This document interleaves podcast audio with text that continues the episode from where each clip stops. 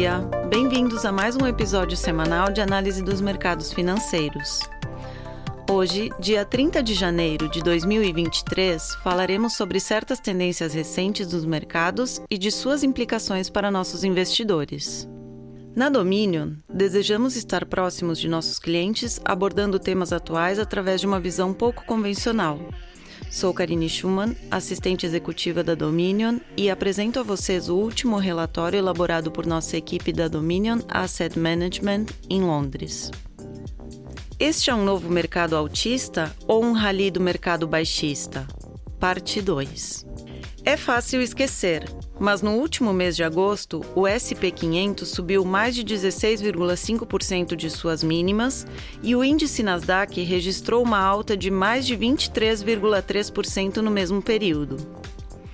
Na época, alguns comentaristas de mercado chegaram a dizer que era o fim do mercado baixista, devido ao bom desempenho a curto prazo das ações dos Estados Unidos.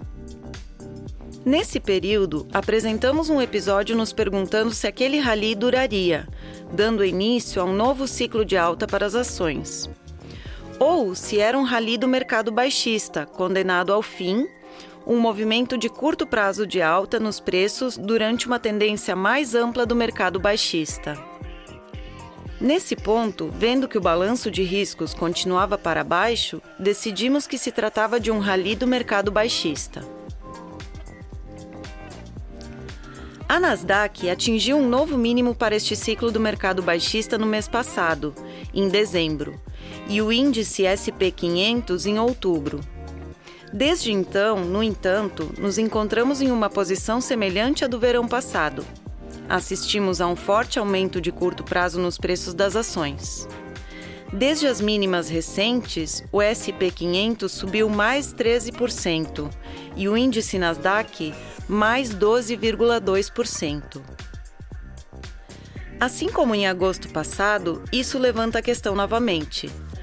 O recente rally das ações é o ato inaugural de outro rally do mercado altista ou é outro rally do mercado baixista?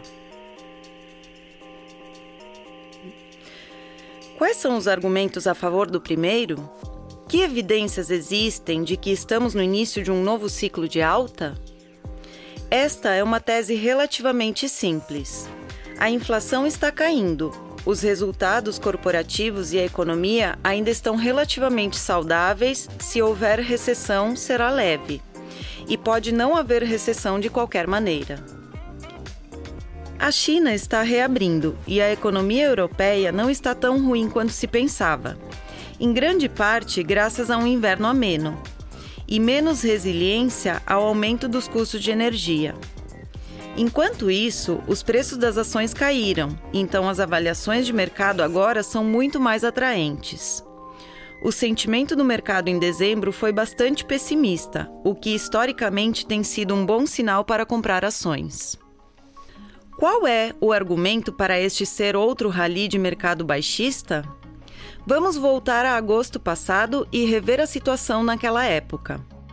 A inflação estava caindo, atingindo o pico em junho nos Estados Unidos. Os resultados corporativos e a economia continuaram relativamente robustos e a expectativa era de que poderia haver desaceleração da economia, mas que a recessão, se viesse, seria branda. Isso soa familiar. Já estivemos aqui antes. Os ralis dos mercados baixistas são comuns.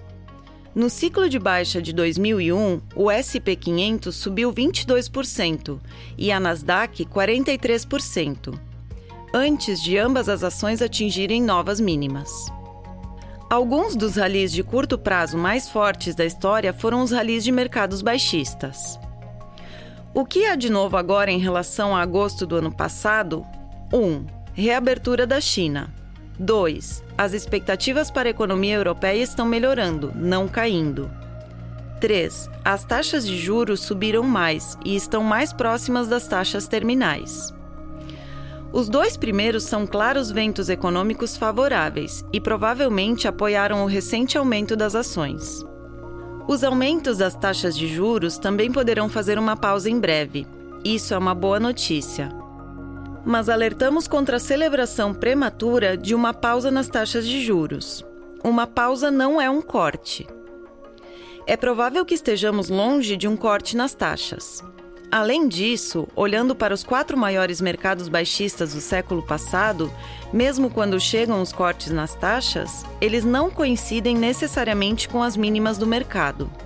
Em 1929, 2000 e 2007, anos de mercado baixista em que todos viram uma taxa de juros inicial cortada pelo Fed, os respectivos movimentos subsequentes nas ações dos Estados Unidos caíram 79%, 41% e 55%, respectivamente.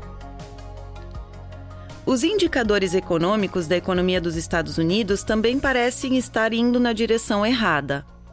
Das empresas industriais que acompanhamos, 3M e Atlas Copco são bons exemplos que sustentam a perspectiva mais negativa dos dados.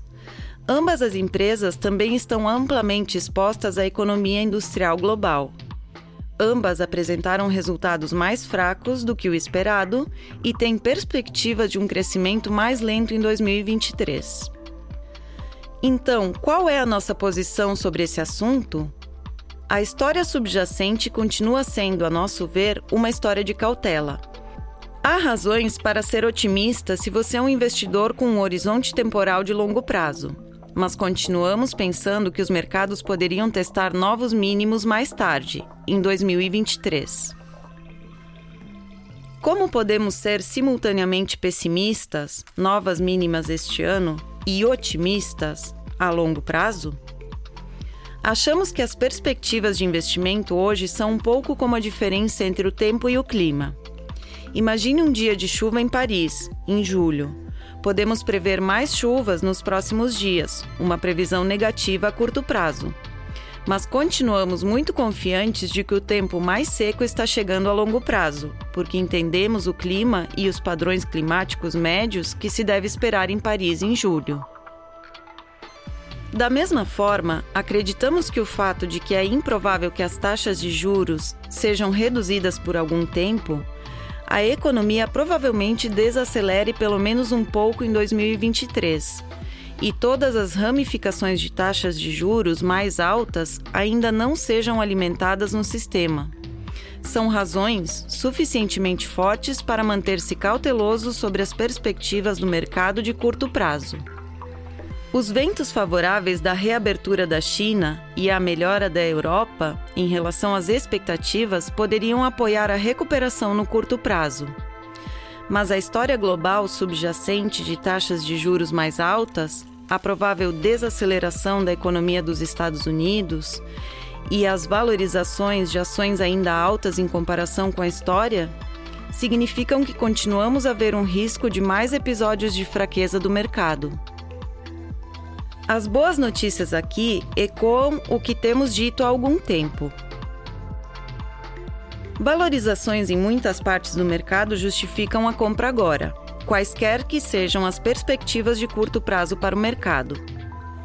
É exatamente aí que os investidores devem se concentrar, em nossa opinião, comprando ativos de qualidade com valorizações razoáveis, mantendo-os no longo prazo e tentando ignorar ao máximo o ruído de curto prazo em ambos os mercados, sejam eles altistas ou baixistas.